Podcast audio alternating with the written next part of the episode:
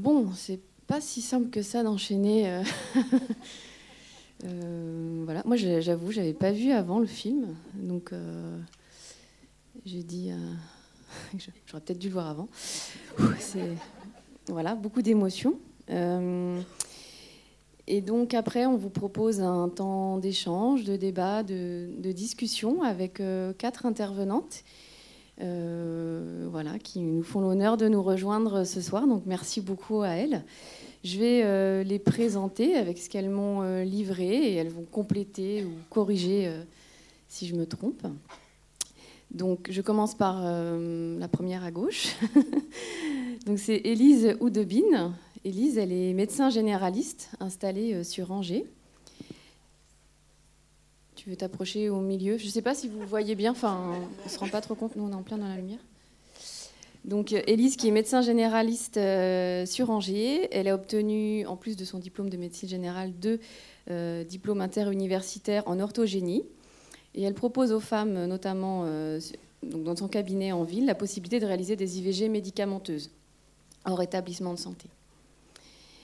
Euh, et suite à une convention signée avec le CHU, enfin ça on en reparlera de- de- des, conditions euh, requises euh, actuellement en France. Elle est également médecin au centre hospitalier de Laval, dans le centre d'orthogénie, où elle ré- réalise ici des IVG médicamenteuses pardon, et instrumentales. Elle propose des formations auprès des sages-femmes et des médecins généralistes pour se former à l'IVG médicamenteuse hors établissement de santé. Enfin, elle travaille sur la création d'un centre de santé associatif, Maison Olympe, qui ouvrira sur Angers fin 2023. On nous en parlera un peu plus après, je pense, avec une- une visée euh, d'orientation gynécologique, un centre de premier recours proposant des consultations gynécologiques, dont euh, l'IVG, ainsi qu'une approche globale en santé avec des ateliers d'estime de soi. Alors, c'est marrant sur le mail, tu as mis estime de soins, mais peut-être c'était estime de soi, mais j'ai trouvé ça très beau. Et je me dis, l'estime de soi et l'estime de soins, c'était un beau euh, loupé, mais que j'ai repris. Pour euh, l'accueil des femmes vulnérables, les, femmes victimes de violences et, toutes celles qu'on peut euh, trouver éloignées du monde du soin. Ensuite, Charlotte, Charlotte L'Huillier, qui est sage-femme libérale sur Toircé, je ne me trompe pas?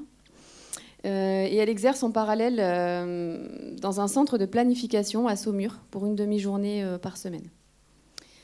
Donc Charlotte, dans ce que tu m'as livré, tu te dis être très intéressée pour le suivi des femmes en demande d'IVG. Tu t'es formée d'ailleurs sur le sujet, mais pour l'instant, tu n'as pas fait la demande, je crois, si j'ai bien compris encore, de la convention avec le CHU peut-être de Saumur du coup, ou c'est en cours?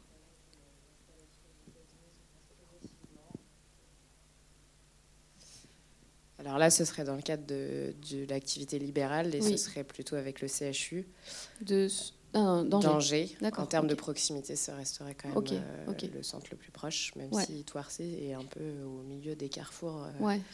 entre Saumur et Cholet. Entre Saumur et Cholet, oui, tout à fait. Euh, voilà. Et C'était dans, dans l'idée de répondre aux besoins des femmes en milieu rural. Surtout sur ton cabinet de Toircé. Ensuite, Marie-Bénédicte Mercier, qui est médecin généraliste, qui travaille à mi-temps euh, comme médecin responsable des suites de couches au CHU d'Angers et à mi-temps au centre Flora Tristan du CHU d'Angers également. Donc, elle y effectue des consultations d'orthogénie, des demandes de consultation des suivis post-IVG, avec une information et une prescription de la contraception. Alors, il y a des choses qu'on retrouve euh, dans chacune de nos métiers, hein, que ce soit en ville, à l'hôpital ou sage-femme. Voilà, il y a des choses euh, similaires. Euh, donc, hum, docteur Mercier réalise des IVG par aspiration sous anesthésie locale et générale. Elle euh, fait également des consultations de gynécologie diverses et variées chez la femme, des dépistages des infections sexuellement transmissibles chez la femme et chez les hommes, une information sur la vaccination. Et voilà, j'ai tout dit. Et ensuite, Séverine euh, Pivert, qui est conseillère conjugale et familiale à 60% au centre Flora Tristan euh, sur Angers aussi. Euh, j'ai pas le 40%, tu nous le diras. Ou pas, enfin il n'y en a peut-être pas d'ailleurs. euh. voilà. Et donc Séverine intervient dans la prise en charge des femmes et des couples en demande de- d'IVG Et tu proposes un accompagnement à la décision, mais également un accompagnement à des problèmes de couple, un accompagnement des femmes aussi victimes de violences. Et tu es en lien avec le planning pour euh, les termes avancés hors délai, hum, qui sont possibles en tout cas actuellement en France. Ton activité concerne également l'information, la prévention en santé sexuelle, sur la contraception, la vaccination, les infections sexuellement transmissibles, le consentement et les relations amoureuses. Ça aussi, on le retrouve chez tous les professionnels ici présents aujourd'hui. Euh, ces informations sont abordées en consultation individuelle et en animation de groupe. Notamment, j'ai bien compris, tu fais ça plutôt au milieu scolaire, collège et, lycée. Euh, et puis tu développes et entretiens aussi des relations partenariales dans le cadre de journées type.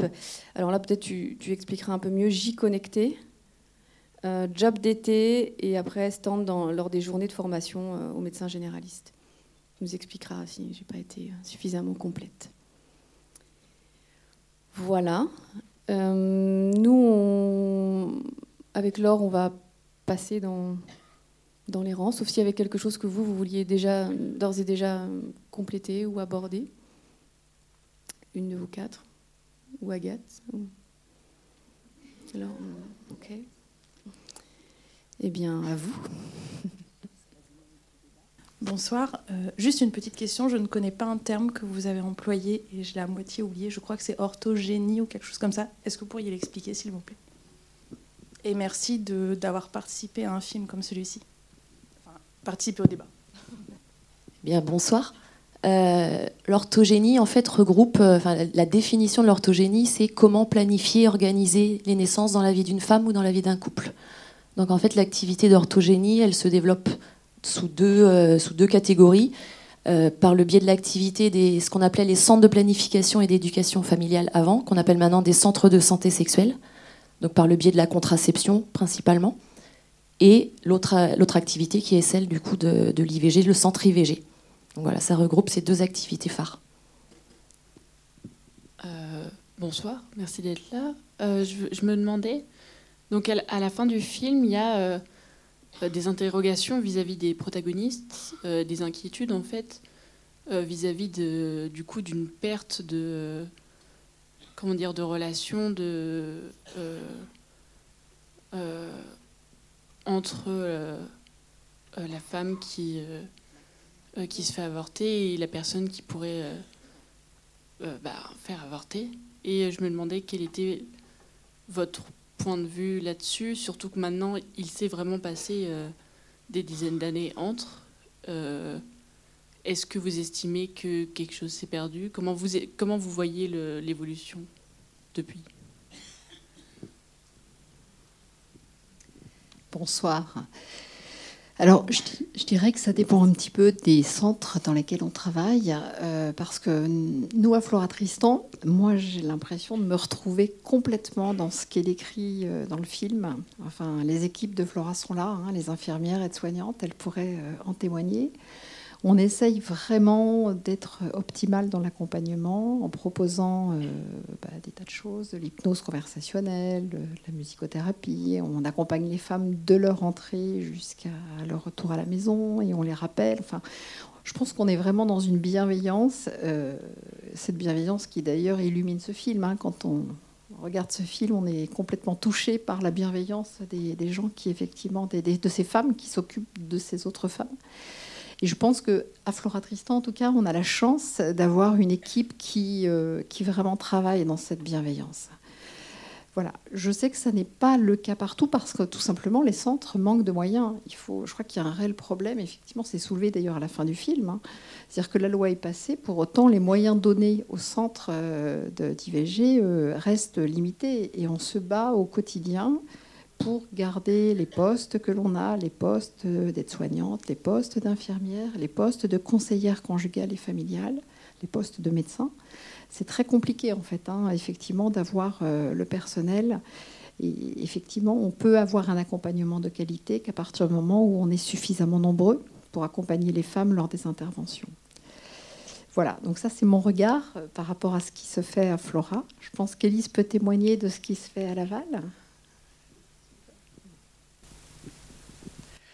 Alors, je, par rapport à la fin du film, effectivement, euh, cette loi, quand elle est passée, il y a eu, il y a eu depuis toute une évolution aussi.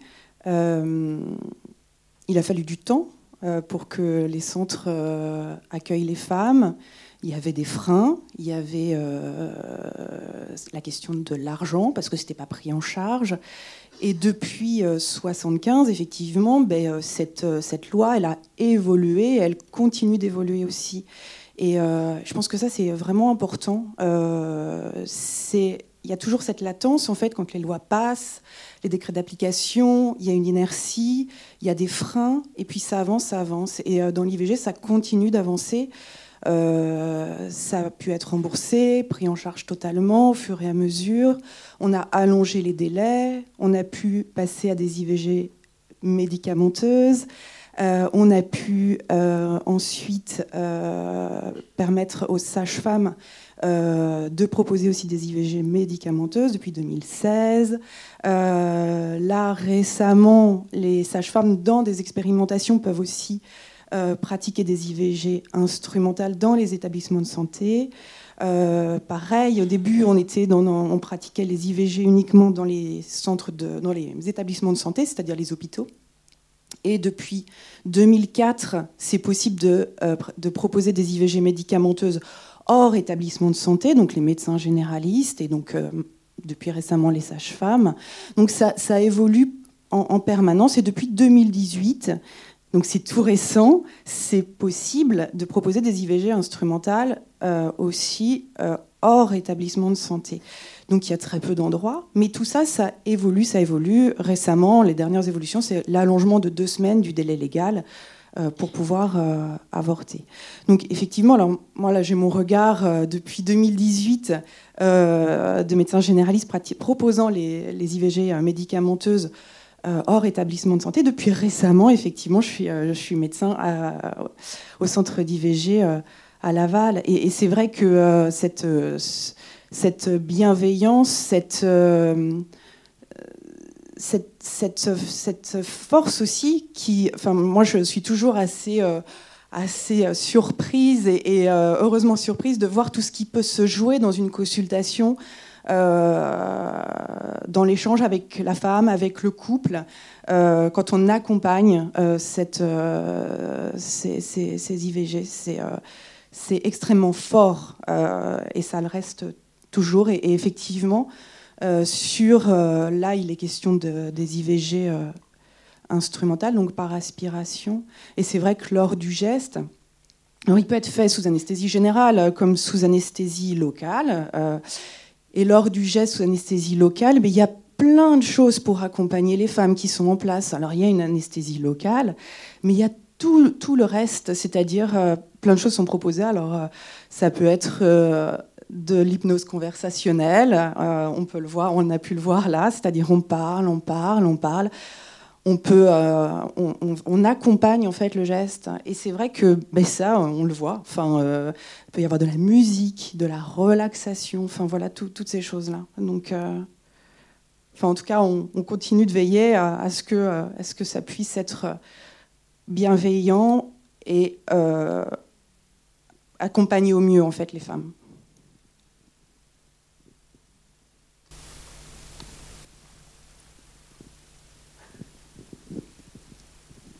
Compléterai le, propos d'Élise, j'y reviens toujours, mais c'est vrai que c'est une réalité du quotidien. Euh, on a la chance de travailler comme on travaille à Angers, et on en est très content, parce qu'on a des équipes, effectivement, euh, qui sont au complet. Euh, pour autant, avec l'allongement du délai de 14 à 16 semaines, on ne nous a absolument pas apporté de moyens supplémentaires, il faut le dire. Hein. donc les centres se sont retrouvés en grande difficulté en fait en termes d'organisation puisque euh, jusqu'à 14 semaines, on peut pratiquer l'aspiration, que vous avez pu voir dans le film. Au-delà de 14 semaines, on passe à autre chose. L'aspiration n'est plus possible. On est dans une méthode qui est bien différente, qui est beaucoup plus complexe pour la patiente et pour le soignant qui réalise le geste, euh, qui est beaucoup plus longue, euh, plus à risque et qui demande une formation, formation que bien sûr nous n'avions pas au moment où la loi est passée. Et, en cela, là, on ne nous a pas aidé puisqu'il n'y a pas eu de revalorisation non plus du geste. Hein. Le geste 14-16 euh, est remboursé de la même manière que le geste avant 14, alors que c'est bien plus, euh, plus compliqué, plus technique. Voilà. Donc je tiens à dire que oui, il y a une évolution. Pour autant, euh, nous, on trouve que le gouvernement n'y met pas forcément les moyens, en fait, les moyens financiers, les moyens humains, pour qu'on puisse travailler dans des conditions encore meilleure que celle dont on dispose euh, aujourd'hui.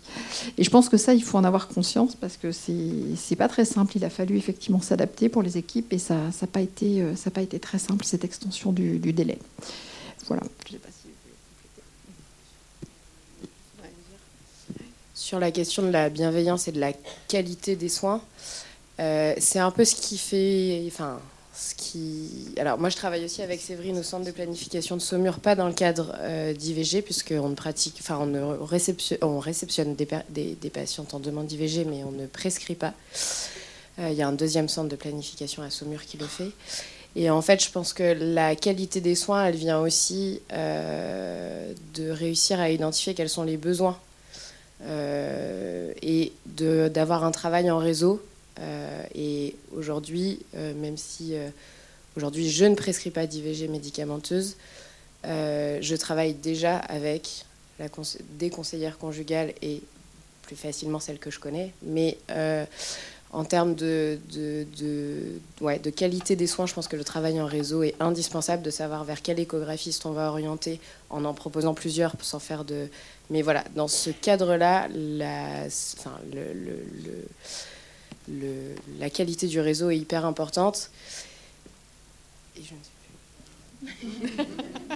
sais plus. Il y a une autre question là, ici? Non, mais c'était en lien avec les. Bonsoir. c'était en lien avec les... le nombre de semaines. Euh, et ma question, c'était du coup, il y a une différence avec d'autres pays et... et savoir un peu où on en est en France par rapport à d'autres pays, y compris aussi sur les méthodes. Voilà, si vous pouvez un peu nous répondre. En fait, au-delà de 14 semaines, euh, l'aspiration n'est plus possible. On passe sur une méthode, euh, sans vouloir choquer euh, l'Assemblée, qu'on appelle la morcellation. Donc voilà, ça veut dire ce que ça veut dire.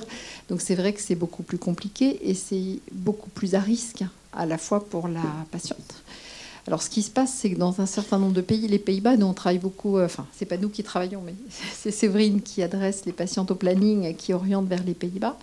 Les Pays-Bas, en fait, ils ont une organisation, hein, puisqu'ils ont 4 à 5 cliniques qui sont spécialisées, en fait, et qui ne, font que ça. Leur activité, euh, c'est la prise en charge de ces femmes euh, qui ont des termes qui vont jusqu'à 24 semaines, hein, puisqu'aux Pays-Bas, c'est 24. Voilà. Donc effectivement, ils ont une maîtrise de la technique euh, qui est très importante puisque c'est leur activité principale hein, du matin au soir. Donc c'est vrai que nous, en France, c'est pas comme ça. Il a fallu qu'on s'adapte, euh, qu'on s'organise. Euh, sachant que nous, à Angers, on a choisi cette méthode-là, mais il y a certains centres hospitaliers, comme dans l'Est de la France, Strasbourg, Amiens, ils ont choisi pour les termes au-delà de 14 semaines de faire de la méthode par médicament c'est-à-dire que les patientes sont installées en salle d'accouchement avec une péridurale et que voilà, ça se passe comme pour euh, un accouchement finalement, donc ça va durer euh, le temps que ça va durer. Voilà, ça peut aller de, euh, sur le dernier rapport qu'on a reçu d'Amiens, ça allait de 7h à 29h, hein, la durée d'expulsion. Voilà. Donc ça, c'est propre à chaque établissement en fait. Hein. nous, on s'est réunis le centre Flora avec l'ensemble des gynécologues obstétriciens. D'ailleurs, je vois que Céline Lefebvre, qui est gynéco dans le service, est là. On s'est réunis tous ensemble avec les anesthésistes pour réfléchir en fait quelle méthode on, pouvait proposer à ces femmes pour que ce soit, euh, bah, je dirais, euh, que ça se passe le mieux possible pour elles, bien sûr, hein. et puis euh, que ce soit faisable aussi pour les, pour les médecins qui interviennent. Et on a eu le soutien euh, de, nos, de nos équipes euh, gynéco, puisqu'on est, on est des médecins généralistes en fait à travailler à Flora Tristan. On n'a pas de gynéco-obstétriciens, nous, dans l'équipe, mais par contre, les gynéco-obstétriciens nous ont dit qu'ils étaient là si on était en difficulté et on pouvait les appeler si on était en difficulté sur le geste. Et on a réfléchi ensemble avec l'équipe d'anesthésie, gynéco, à la manière dont on allait prendre en charge ces patientes. Mais c'est vrai que clairement aujourd'hui, si vous avez une patiente, enfin si vous êtes vous-même confronté à, un désir d'IVG, venez avant 14 semaines si possible. Ce sera plus simple, bien sûr, en termes de méthode. On, vous prendra en charge jusqu'à 16 semaines sans problème, mais c'est vrai que ça devient beaucoup plus complexe. Et, vraiment, j'insiste parce que c'est quelque chose qui, met le centre là euh, actuellement euh, en grande difficulté en termes de fonctionnement. Ça nécessite aussi la présence de deux médecins en fait à chaque fois, ce qui n'est pas simple. Hein, voilà.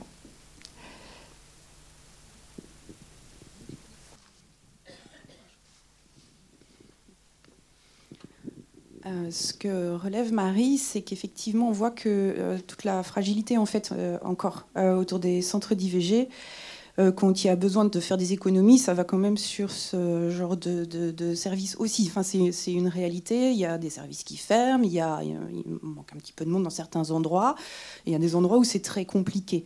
Donc, ça reste vraiment, vraiment fragile. après, sur les délais, sur les délais, je pense qu'il y a aussi euh, euh, l'histoire de chaque euh, pays par rapport à, à la loi, par rapport à, l'ancienneté de l'expérience et aussi, enfin, moi je, connais bien le Québec. au Québec, en fait, il n'y a pas de délai légal pour interrompre une grossesse. C'est-à-dire qu'une grossesse, elle peut s'interrompre jusqu'au terme. En réalité, et les résultats sont, les chiffres sont exactement les mêmes que dans les autres pays, sauf que euh, au Québec, il n'a pas été décidé d'un terme légal au-delà duquel la femme n'était plus à même de décider pour elle de ce qu'elle allait faire de sa grossesse. Donc, on voit bien que, en fonction des pays aussi, il y a des manières différentes parce que historiquement, dans les représentations, ben, il n'y a pas aussi le, même euh, vécu. Donc, euh, et puis, ben, comme en Hollande, effectivement, il y a une organisation qui est différente. Euh, en France, c'est tout récent, c'est avril, mars, ouais. Donc ça fait même pas un an, quoi. Donc et puis c'est vrai qu'il n'y a pas les sous qui viennent, donc derrière aussi pour permettre d'avoir. Mais voilà, donc c'est voilà, c'est un fonctionnement aussi, c'est une histoire de,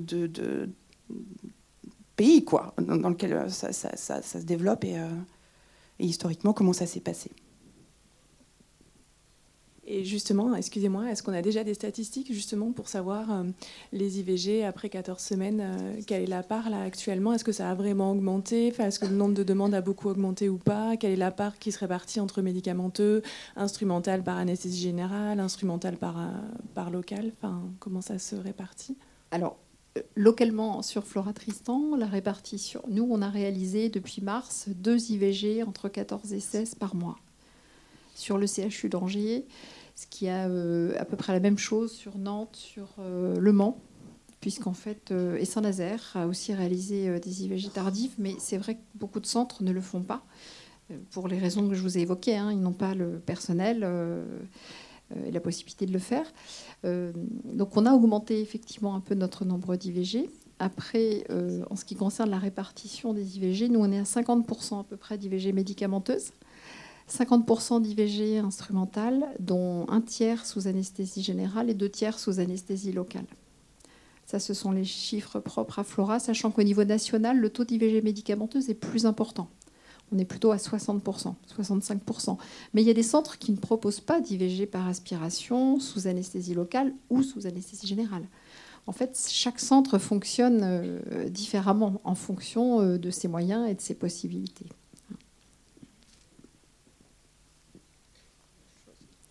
Bonsoir. Euh, je voulais revenir sur ce que vous disiez sur l'évolution de la loi et tout ça. Avec tout ce qu'on a vu, notamment aux États-Unis il y a quelques temps, j'aimerais savoir si vous, avec votre œil euh, à l'intérieur du domaine, vous voyez des risques de recul que nous, on ne voit pas, ou on est serein pour l'instant? Moi, je pense qu'il faut être très prudent. Parce que je vous fais part de nos difficultés, pour autant, on se réjouit que la loi aille dans ce sens-là, bien sûr. Hein. Euh, je pense que c'est très fragile et que rien n'est jamais acquis et qu'on doit continuer à se battre pour garder effectivement euh, ce, à quoi on peut aspirer aujourd'hui en France. On a de la chance en France aujourd'hui de pouvoir faire ça, mais je pense que ce n'est pas, euh, c'est effectivement pas acquis de manière définitive. C'est jamais acquis définitivement. Enfin, c'est mon ressenti, mais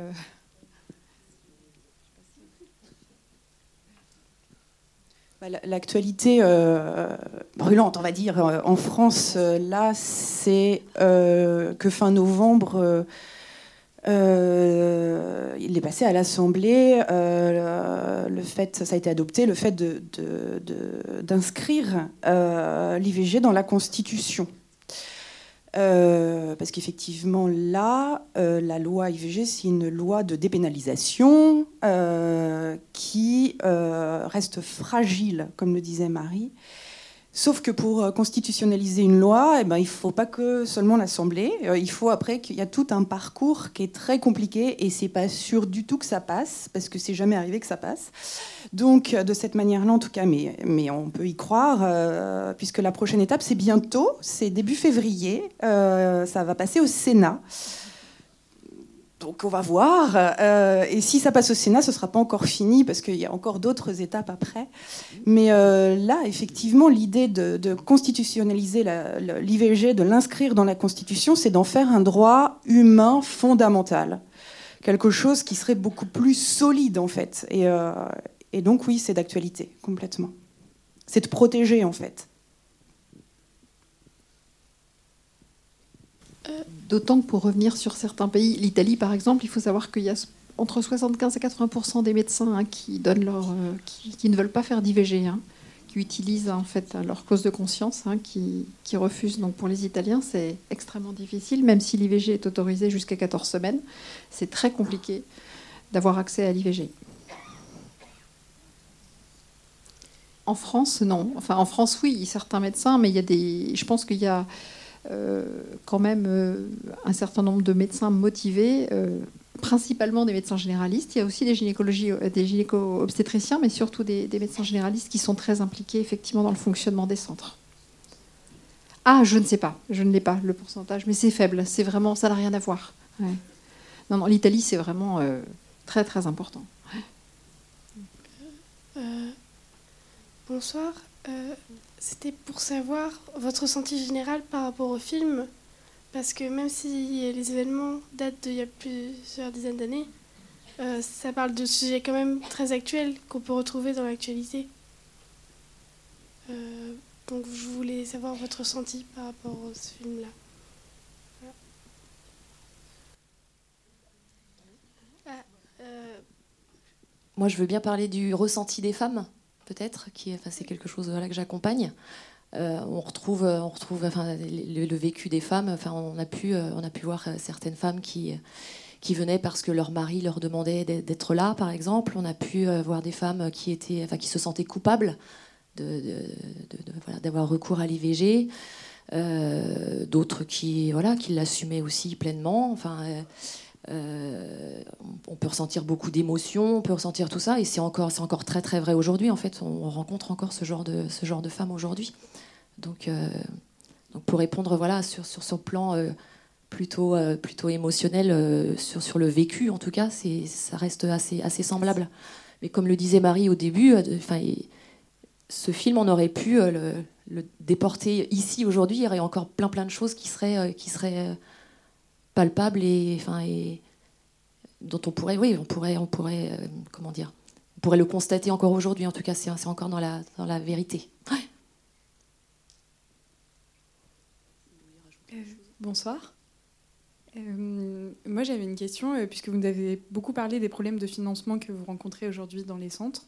je me demandais si ça résultait d'une volonté politique particulière, si ça s'était amplifié ces dernières années, ou si vous avez juste l'impression que, enfin, par exemple, c'est le parallèle de ce qui se passe aujourd'hui dans l'hôpital public, et, voilà, aussi c'est plus visé euh, pour les centres qui pratiquent euh, les IVG.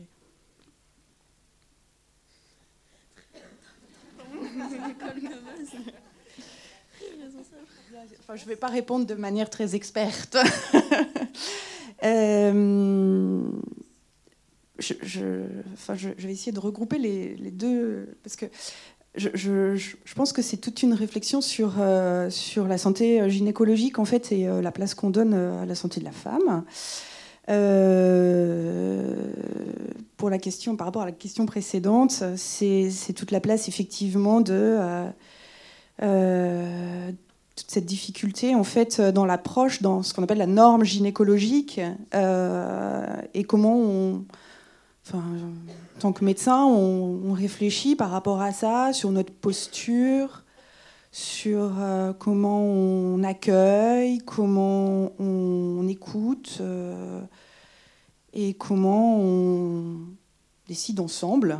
Euh, et ça, c'est une réflexion qui est permanente parce que c'est un travail permanent sur parce que la médecine, c'est ça reste, on l'a bien vu dans le film, un pouvoir qu'il peut y avoir, effectivement. Et, cette réflexion-là, je trouve qu'elle est très importante dans le film. Euh, comment est-ce que nous, en tant que médecins, on, réfléchit à ça, on se positionne, enfin voilà.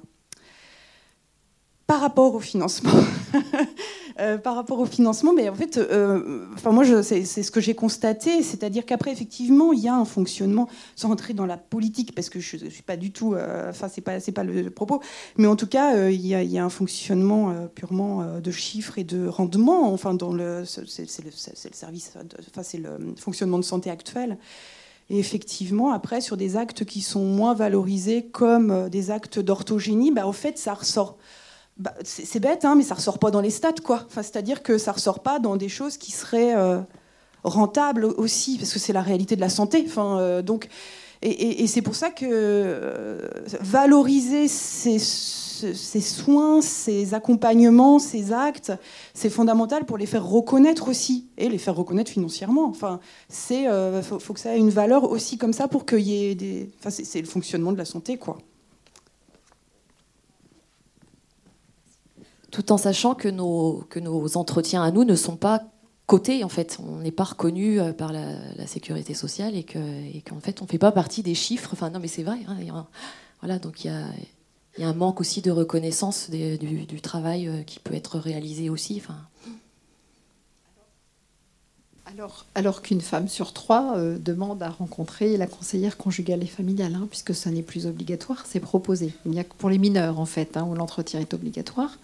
Et nous, à Flora Tristan, on a mis un peu le nez dans les statistiques. Une femme sur trois demande à rencontrer absolument la conseillère conjugale et familiale lors d'une consultation de demande d'IVG. Or, c'est un acte, effectivement, qui aujourd'hui euh, n'est pas coté, ne rapporte pas d'argent à l'établissement.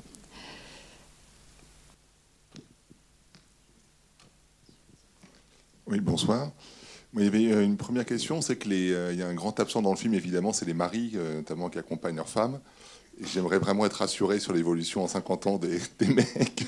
on a vu les accouchements, mais dans les, dans ces, là, on voit bien, ils sont vraiment très très absents. Et l'autre question que je trouve très intéressamment traitée dans le film, c'est les pratiques, les actes médicaux euh, organisés par des, euh, personnes qui ne sont pas euh, eux-mêmes médecins.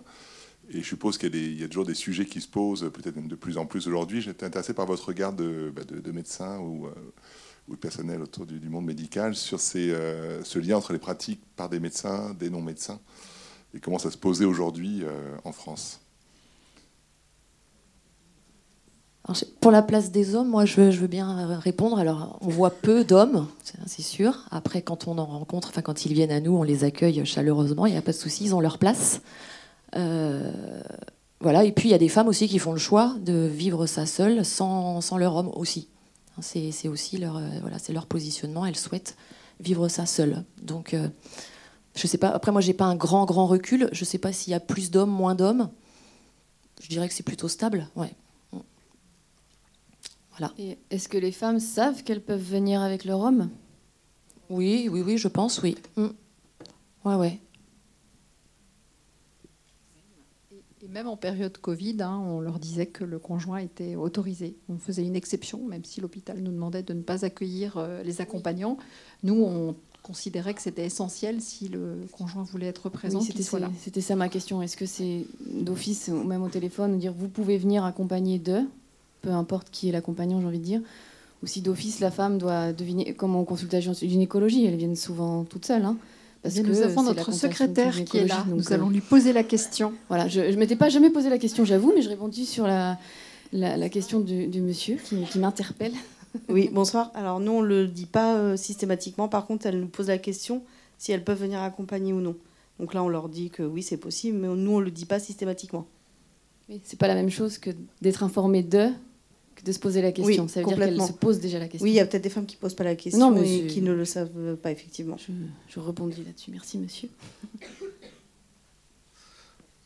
Oui, bonsoir. Euh, juste, euh, pardon, je, je, voulais juste revenir sur l'accompagnant.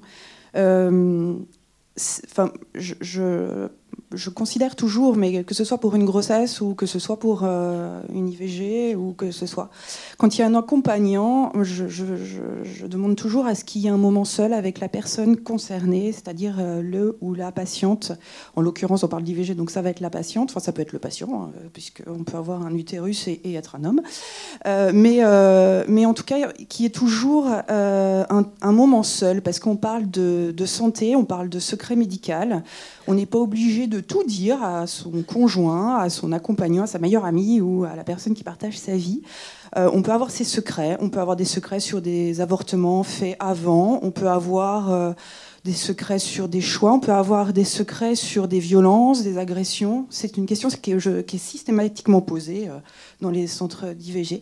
Quand on est avec la personne qui partage sa vie et que cette personne est l'auteur de violences, s'il est là quand on pose la question des violences, forcément, ben, euh, on va pas avoir la réponse euh, difficilement. Il peut y avoir des situations d'emprise, c'est-à-dire que euh, la personne, elle va va pas dire. Si, on laisse, moi, je, demande vraiment ce moment seul. Je laisse pas le choix parce que dans des situations d'emprise très fortes, la femme, elle va pas dire qu'elle veut être seule à un moment donné. Et, ça, c'est vraiment. Et c'est pour ça que la place de l'accompagnant vraiment est très importante. L'accompagnant, il a toujours sa place mais ça reste vraiment, à un moment donné, il y a euh, ce colloque singulier de deux, on est à deux et on, parlait souvent, bah, je dis, bah, il y a un moment pour les antécédents médicaux, s'il y a des, on ne dit pas forcément tout, enfin voilà, mais en fait c'est pouvoir dire qu'à un moment, voilà, il s'agit quand même de ça. Oui, bonsoir. Euh, moi, je suis un petit peu dans le game parce que je suis en couple avec une sage-femme, donc peut-être que j'ai un cran d'avance. Euh, voulais savoir si vous voyez les mentalités évoluer au niveau de la contraception masculine ou pas aujourd'hui. Oui, on est, on est de plus en plus sollicité en fait hein, par des hommes hein, qui viennent consulter effectivement pour une information autour de la contraception masculine. Effectivement, il y a euh, une vraie volonté de certains hommes de, de participer, de s'impliquer dans cette contraception. Bon, même si euh, les méthodes euh, actuelles sont un petit peu limitées, hein, euh, bon, il y a le, l'anneau, le slip chauffant, bon, ça reste voilà. Mais oui, oui, on a effectivement des consultations de plus en plus fréquentes pour cette demande, tout à fait. Mm. J'avais une question. On... On, entend dans le film, enfin, on entend lire dans le film une lettre de, l'ordre des médecins à l'époque. Est-ce que cette position, elle a officiellement évolué? Est-ce qu'il y a encore aujourd'hui des dissensions, des, voire même, je ne sais pas, des batailles au sein, je ne connais pas du tout votre profession précisément. Est-ce que cette position de l'époque de l'ordre des médecins, elle a été officiellement révoquée depuis par, d'autres personnes de l'ordre? Comment est, la position aujourd'hui? Est-ce que, est que ça a changé? C'est peut-être, un peu politique, hein, je ne sais pas. La question, c'est est-ce que les ordres pourraient être dissuasifs? Non, non, c'est que la, lettre de l'ordre des médecins, elle est assez nette à l'époque sur sa position sur, euh, sur l'IVG.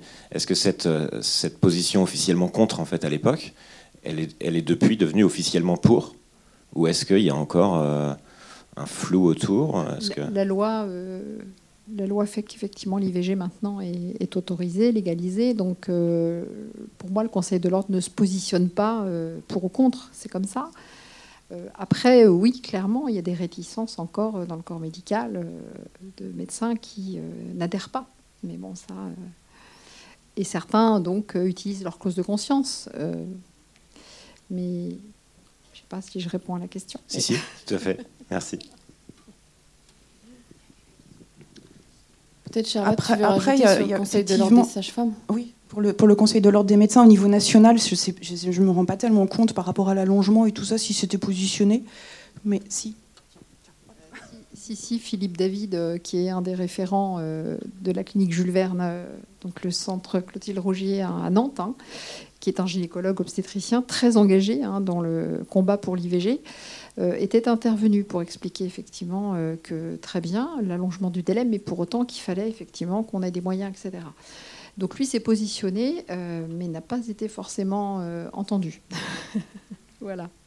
Le Conseil, par contre, euh, national des gynéco-obstétriciens français, avec, je crois que c'est Raphaël Nizan, Céline à l'époque, hein, s'était plutôt positionné contre, en fait, cette extension du délai d'IVG de 14 à 16 prétextant que, effectivement, avec les codes 12 qui permettent de déterminer le sexe, ils avaient peur d'une certaine dérive de l'IVG par rapport à cette, cette échographie. Voilà. Est-ce que Charlotte, tu veux donner le point de vue sur le Conseil de l'ordre des... Je te laisse sur le Conseil de l'ordre des sages-femmes. Parce que... ben, moi, je ne connais pas euh, la, part euh, tu vois, par rapport à la formation que toi, tu as faite en plus. Moi, je n'ai pas ces bagages-là. Je sais pas si... En tout cas, le Conseil de l'ordre national et des sages-femmes est vraiment... Enfin, c'est vraiment... Vous me corrigez si je me trompe, mais positionné euh, pour, en tout cas, donner cet accès-là notamment en donnant l'accès euh, aux sages-femmes de pouvoir euh, prescrire euh, l'IVG médicamenteuse à condition d'avoir et une formation complémentaire et d'avoir un accès, donc une convention signée avec un CHU partenaire. et maintenant, il y a effectivement la pratique des IVG instrumentales qui est en cours d'expérimentation par les sages-femmes. Et ça, c'est très soutenu par le Conseil de l'ordre avec une certaine euh, mesure, parce qu'il y a quand même un gros manque de moyens de sages-femmes dans les structures hospitalières, et donc avec une, euh, à la fois une, euh, un élargissement du champ de compétences et une volonté de, de, de, de faciliter aussi l'accès aux soins, notamment dans certains endroits où il y a des difficultés de recrutement de médecins et éventuellement de sages-femmes motivées, mais par contre avec une vigilance sur les moyens des autres services aussi, où les sages-femmes ont pleinement leur place, où il y a déjà des difficultés. Oui, mais en ville, l'IVG médicamenteuse, euh, à partir du moment où tu as la formation et la convention. Et que tu réponds aussi à la demande Bien sûr. qui, est, qui est formulée. Mm. Complètement. Bonsoir. Euh, moi, je voulais juste rebondir euh, sur la question qui concernait l'accompagnant. je trouve que c'est une question très pertinente. Alors, à titre professionnel, moi, je suis médecin généraliste et j'interviens en trop trop au centre de santé sexuelle de Cholet. Et euh, à titre personnel, euh, j'ai euh, eu l'accouchement, enfin j'ai eu mon premier enfant la première semaine du confinement Covid. Et, et en fait, j'ai vraiment constaté qu'il y avait des fois un décalage entre ce qu'on qu'on avait envie de, voir dans l'évolution des, mentalités, euh, et ce qui, se, ce qui se passait réellement et ce qu'on ce qu'on autorisait en pratique euh, dans les établissements de, de, santé. Et en fait, euh, même, même si on est convaincu qu'il faut, qu'il faut laisser une place majeure à l'accompagnant, parfois, du fait d'habitudes de, assez anciennes en tant que professionnel, on ne laisse pas suffisamment de place à, l'accompagnant, que ce soit, le conjoint, euh, que ce soit, euh, la, personne du choix de la patiente. Alors que euh, parfois les, personnes sont demandeuses, mais pas forcément insistantes au moment de la prise de rendez-vous par téléphone. Ou c'est pas forcément très simple pour les personnes en situation de demande d'IVG d'arriver à, se positionner et, à, demander une autorisation d'être de, présent au moment des consultations je trouve qu'il y, a vraiment euh, des fois un peu de, recul à prendre en tant que professionnel euh, pour, pour se décaler d'une réalité dans laquelle on croit être et finalement euh, il y, y, a un décalage entre ce qu'on pense être et ce qui se passe réellement. juste deux, deux, petits points. Le, le, premier, c'est par rapport à la position de l'ordre des médecins. Euh, ça, a été très important, la, nouvelle la nouvelle. À l'époque, la formulation du serment d'Hippocrate, dans laquelle a été supprimée la phrase qui nous interdisait de faire des avortements. Donc euh, il y a eu quand même, heureusement, une adaptation. Je me souviens plus précisément quand c'était, mais du, style dans les années 80-85. Mais ça a été quelque chose de très important. Et puis la deuxième chose que j'avais envie de dire, c'est que voilà, moi j'ai été très impliqué dans cette affaire-là. Euh, le film m'a ému parce que, parce que voilà, les, sur Angers, on faisait des avortements clandestins, puis ensuite on a créé le centre d'IVG, et, il y avait des médecins, et puis il y avait surtout des non-médecins, il y avait surtout des femmes, mais il y avait aussi quelques hommes. Et, euh, la différence peut-être fondamentale dans ce qui, euh, se passe maintenant, j'ai pratiqué un petit peu à l'hôpital pendant une dizaine d'années. Et, ce qu'était ce la pratique des départs, c'est la médicalisation. On a évoqué ça un petit peu, Élise, avant le film.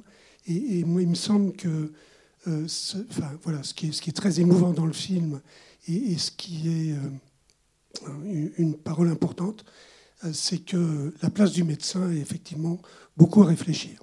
Puis je rajoute un troisième point qui me vient à l'esprit. Il y, a eu plusieurs manifestations de soutien à, l'IVG organisées sur la place d'Angers. Je crois que la dernière était en septembre. Et, il y avait, organisé par le planning, et il y avait, j'ai trouvé très peu de personnes. Et là, ce soir, il y a, je sais pas, trois, dix fois plus de personnes. Et, et, je me dis que voilà, quand, quand il y a euh, besoin de soutenir ce droit fondamental, euh, c'est peut-être euh, très très important de vous montrer. Quoi. Merci. Alors, bon. je, je, je, reviendrai juste en disant qu'à Floratristan, les médecins, enfin, c'est une équipe en fait. C'est pas les médecins, c'est une équipe avec une secrétaire, enfin, avec des secrétaires, avec des aides-soignantes, avec des infirmières, avec des conseillères conjugales et familiales et avec des médecins. Et on est tous, euh, on intervient tous dans la prise en charge de la patiente à un moment donné, et euh, pas plus le médecin que l'infirmière, que l'aide-soignante. Vous voyez, c'est vraiment une prise en charge de l'équipe en fait. Hein. Et euh, je pense que voilà, on s'y retrouve parce que chacun respecte l'autre et voilà. Bon, bonsoir. C'est bon Bonsoir et merci à vous d'être euh, en face là. Euh, je voulais savoir qu'est-ce qu'il en était du côté des demandes d'IVG des, jeunes femmes, voire des jeunes filles, voire mineures, et la prévention évidemment sur la question de l'éducation sexuelle, parce que ça me paraît important, tout ça. Eh bien, tu me redis si je me trompe, je crois que c'est 6%, hein, c'est ça, de nos IVG sont, euh, sont des, IVG, enfin, pour des jeunes filles mineures. Donc ça reste euh, plutôt faible en fait. Hein. Il a pas... Et ça diminue, ouais. Euh, voilà. pour ce qui est du travail de prévention, eh bien, ça fait partie de, nos missions de conseillère conjugale. On reçoit de manière très régulière au centre des, des, lycéens, plus particulièrement, des, nous, on travaille aussi avec des, jeunes euh, placés par l'ASE, euh, avec aussi des personnes en situation de handicap. Et en fait, on les accueille au sein du centre et les, interventions ont lieu au sein du centre. Voilà, donc on fait ce, travail euh, sur la vie affective, amoureuse et sexuelle de, manière générale. Parfois, on propose des thématiques plus particulières. Notamment, on a beaucoup travaillé sur le consentement, qui a été un sujet, voilà beaucoup abordé. Et puis l'important, c'est de partir de leurs questions aussi, hein, sans vouloir leur imposer des, thématiques particulières. C'est d'être au plus, au plus, près d'eux, en fait, et, au plus près de leurs demandes, en fait. Voilà. Et puis de pouvoir favoriser euh, euh, des échanges euh, sans jugement, sans sans tabou aussi, hein, enfin voilà, que, chacun puisse avoir sa place et que chacun prenne sa place comme il a envie de la prendre, parce que parfois il y, a un jeune qui, ne va pas participer, mais qui va entendre et qui va et qui va voilà, qui va prendre ce qu'il a à prendre pendant pendant ces, ces temps-là. Donc on essaie hein, de, de, développer, de, de, de, donner beaucoup de temps à cette activité, mais euh, mais voilà, vous avez compris qu'on avait des petits temps, qu'on était peu nombreuses euh, et, qu'on avait peu de moyens aussi pour, pouvoir répondre à tout ça. Donc il y a encore plein plein de choses à faire, c'est sûr.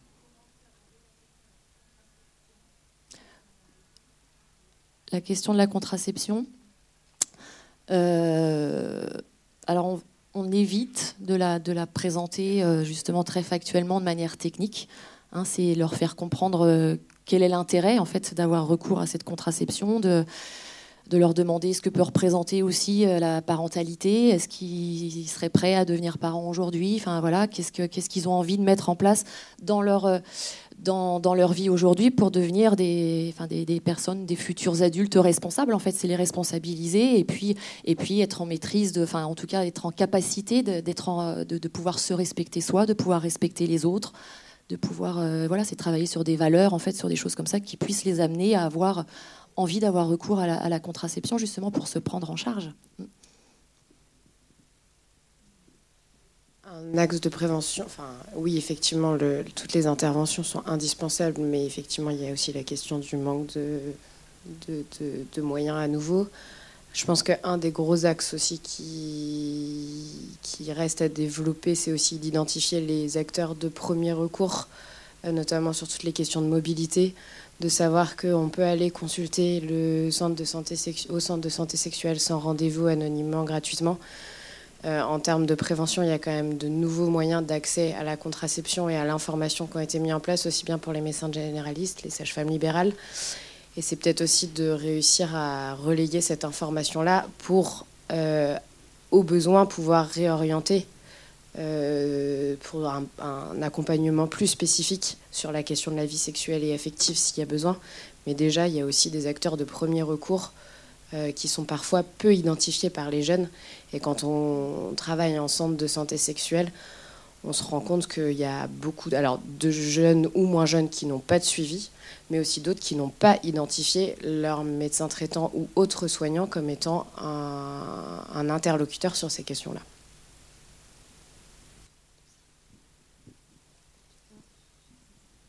Et c'est vrai aussi qu'on a mis en place à, Flora tous les, mercredis après-midi. En fait, on fait ce qu'on appelle le mercredi portes, portes ouvertes.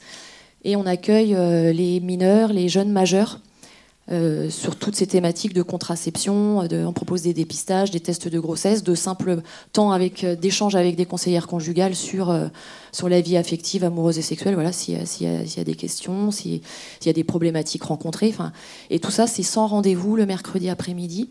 Et on propose le premier, lundi, euh, premier mercredi du, mois, pardon, euh, en tout début d'après-midi, un temps justement d'échange sur la contraception. Alors qui est peu, euh, qui est peu fréquenté encore pour l'instant, hein, malheureusement, mais, mais voilà, en tout cas, il a, il a le mérite d'exister. Et peut-être, maintenant que vous en avez connaissance, vous pourrez le, diffuser aussi un petit peu. Mais, mais voilà, on essaie, on, propose des choses en tout cas pour, pour pouvoir accueillir, informer passer des messages. Moi, j'ai une petite question. je voulais juste euh, compléter par rapport euh, au. En fait, le nombre d'IVG euh, depuis des années bouge quasiment pas. On est entre 220, 210, voilà, 210 000 IVG par an en France, ça bouge pas.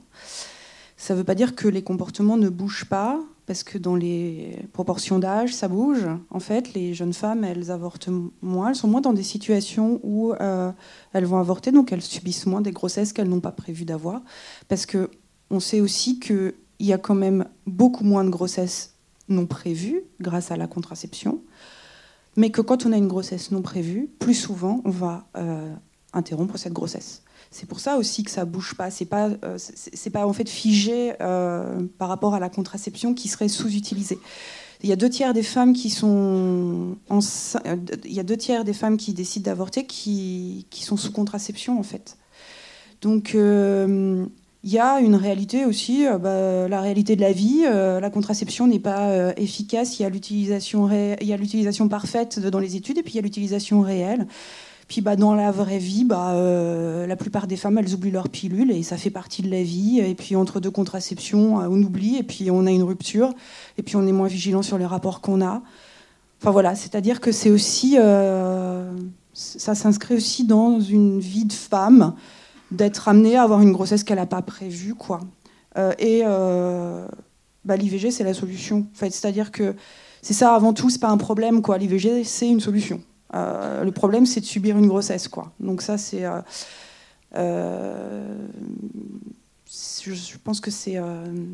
Et, toutes les, toute la prévention, tout l'accompagnement sur, auprès des jeunes, probablement que ça fait aussi cet effet de, diminuer ce nombre de grossesses non prévues chez, chez les plus jeunes.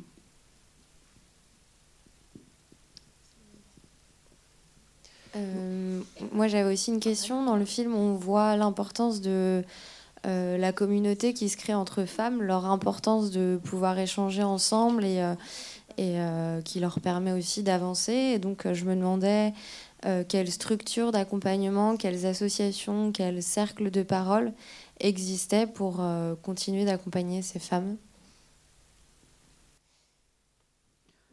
Alors, moi, ces scènes en fait euh, collectives, elles m'ont vraiment euh, fait penser. Euh, je suis allée à Orléans, au centre de santé géré par le planning familial d'Orléans, où ils proposent des, IVG instrumentales hors établissement de santé. Et en fait, ils font des accueils collectifs. C'est-à-dire que les femmes, elles arrivent le matin et elles passent 3-4 heures ensemble. Et en fait, bah, c'est autour de gâteaux, de café, de thé, il y a les, il les, les accompagnants sont présents s'ils le souhaitent et si évidemment la femme le souhaite. Et vraiment, ça m'a, rappelé, enfin, cette, force collective, je l'ai retrouvée euh, dans cette organisation d'accueil collectif. Et c'est vrai que c'est hyper, enfin, c'est très très enrichissant parce que ce travail collectif, alors il y a souvent un ou deux animateurs qui sont des conseillers euh, conjugaux ou des animateurs enfin, et un animateur, il y a toujours un conseiller conjugal. Et, euh, ça, permet vraiment de faire un travail aussi sur, euh, euh, sur la culpabilité. On, le voit au début, au tout début du film, la culpabilité, elle est extrêmement forte. Les femmes, elles sont verrouillées quoi, quand elles arrivent. Et en fait, c'est vrai que cette, force collective permet de, faire un travail que j'ai découvert en allant là-bas, effectivement, que j'ai trouvé très intéressant. Alors je parle du côté euh, euh, voilà, de, mon expérience et avec le planning familial euh, sur Angers, avec qui je, travaille aussi dans le cadre des IVG que je propose au cabinet. Moi, j'avais une petite question justement par rapport, par rapport aux IVG dans votre cabinet. Euh, j'aurais voulu savoir euh, comment vous exercez du coup les formations sur les autres professionnels, si vous avez beaucoup de personnes qui se, qui se forment euh, à ça, et si vous êtes beaucoup sur Angers à pratiquer du coup cette, cette pratique. Alors en fait, il y, a, des diplômes qui existent hein, pour se former à l'orthogénie, mais en général, que ce soit hors établissement de santé ou en établissement de santé. Puis après, il y a des formations. Alors, euh, moi, je connais celles voilà, qui concernent plutôt euh, les médecins généralistes, mais qui sont ouverts euh, aux sages-femmes. Charlotte en a fait une. Ah, bah, Révo, bah oui, bah, donc, oui, voilà. Et, et effectivement, après, oui, il y a du monde. Il y a un tiers des IVG qui sont hors établissement de santé maintenant en France. Donc euh, oui, il y a, il y a, dans le Maine-et-Loire, non, il n'y a pas beaucoup, il y a moi. Donc euh, je, suis toute seule pour le moment. Alors ça va peut-être bouger. Il y a des demandes de convention. Je... Et eh ben, ça, bah, depuis euh, en cours. Voilà. Donc c'est ça. J'avais eu l'info des, des, conventions en cours, effectivement. Mais depuis 2018, ouais, j'étais euh, pour le moment. Euh, mais voilà, après, euh, après, ça dépend des départements, ça dépend des endroits, ça dépend des besoins, ça dépend de, plein de choses, des formations qui sont proposées. voilà. On prend une avant-dernière question et après, madame, là, et on, va clôturer la soirée. Merci. en fait, je voulais juste savoir s'il y avait encore des, des avortements clandestins. Enfin, s'il y en avait encore beaucoup. Euh, où? En, bah, en, France ou ailleurs? Bah euh, ouais, plutôt en France et aussi ailleurs du coup, enfin un peu partout quoi. Ailleurs, oui, c'est euh, énorme encore. Il y a une femme qui meurt toutes les 9 minutes donc, dans le monde d'un avortement clandestin. Donc c'est encore très fort. Il y a, et en France,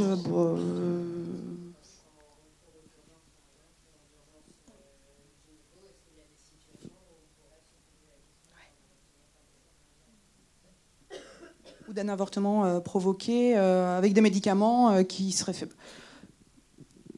Je, ne veux pas, je, n'ai pas la réponse, mais je me doute qu'il y a des situations hors délai où effectivement les femmes réussissent à avoir des médicaments, mais je, enfin, oui, oui, oui, c'est-à-dire que ou provoque pour pour faire, parce quand elles sont hors délai, oui, oui, c'est, c'est, j'ai pas l'expérience, mais peut-être que.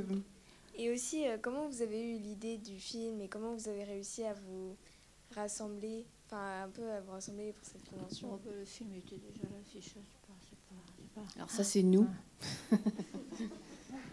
c'est nous, les sages-femmes, qui avons euh, manigancé ce truc.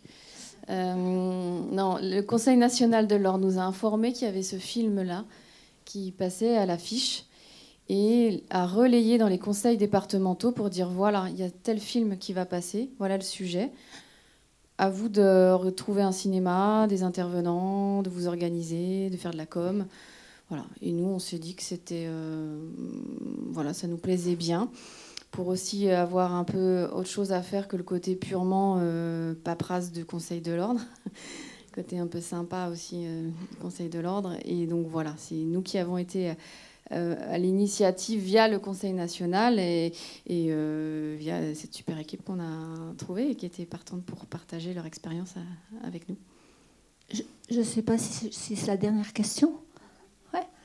Euh, en présentation, il était question, Madame Oudbine, de votre projet de la maison d'Olympe. J'aimerais bien que vous en disiez quelque chose, parce que je pense qu'on pourrait partir sans que vous en parliez. Il y a un petit bout de l'équipe là en plus, donc. Profitons-en.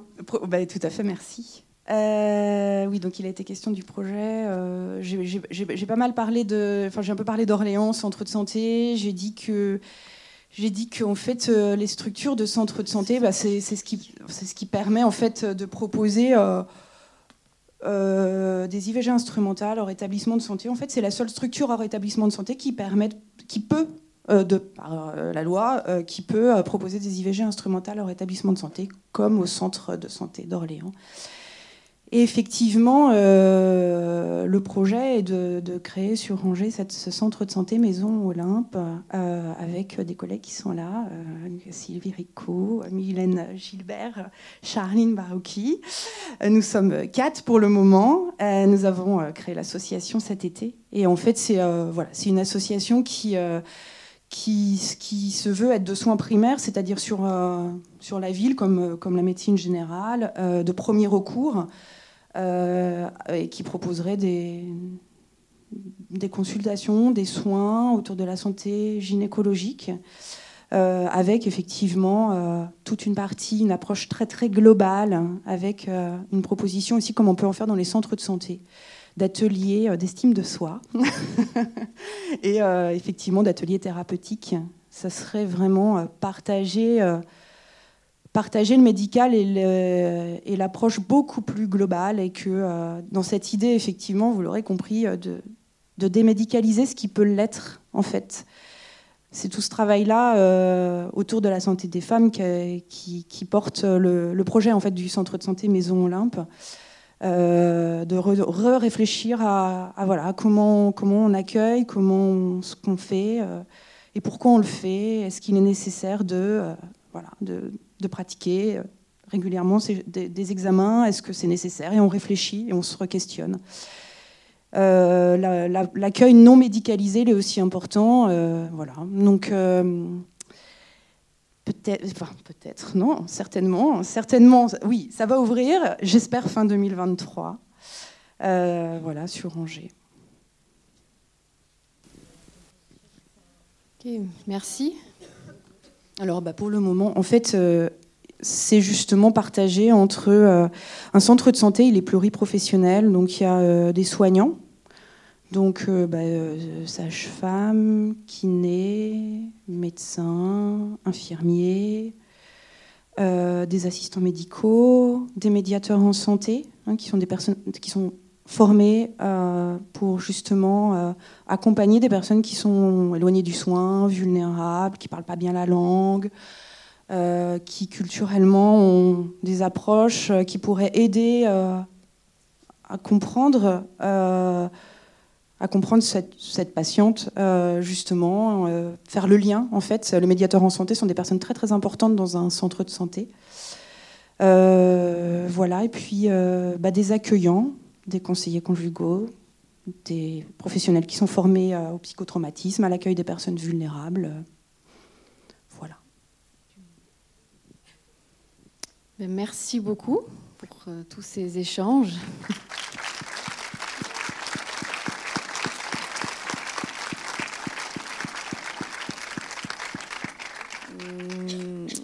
Moi, j'ai juste envie de conclure dans ce que j'ai entendu et vu qu'il y avait une notion de choix, un choix des femmes, choix des couples, qui a différents endroits, qui a différentes méthodes, qui a différents, enfin, voilà. Et peut-être que, quand les, femmes en soient informées aussi, les femmes, les couples, les hommes hein, également, hein, euh, voilà, dans cette partie-là quand même. Et puis, ben, merci encore, merci à vous pour euh, toutes vos questions. On vous souhaite une belle soirée, un bon retour.